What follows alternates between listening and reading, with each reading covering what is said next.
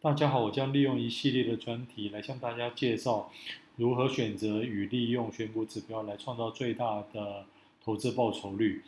叶宜成教授利用十一年的股市资料研究发现，用股东权益报酬率、股价净值比和过去二十天的股价报酬率三个指标选股，可以创造十九点九趴的年化报酬率。这三个指标分别衡量企业会不会赚钱。股价是否便宜和股价是否开始上涨，而选股指标的选择，一个最重要的原则是不同时采用同性质的指标，如资产报酬率和股东权益报酬率，呃，都是衡量企业会不会赚钱。在组合选股指标时，就不同时采用。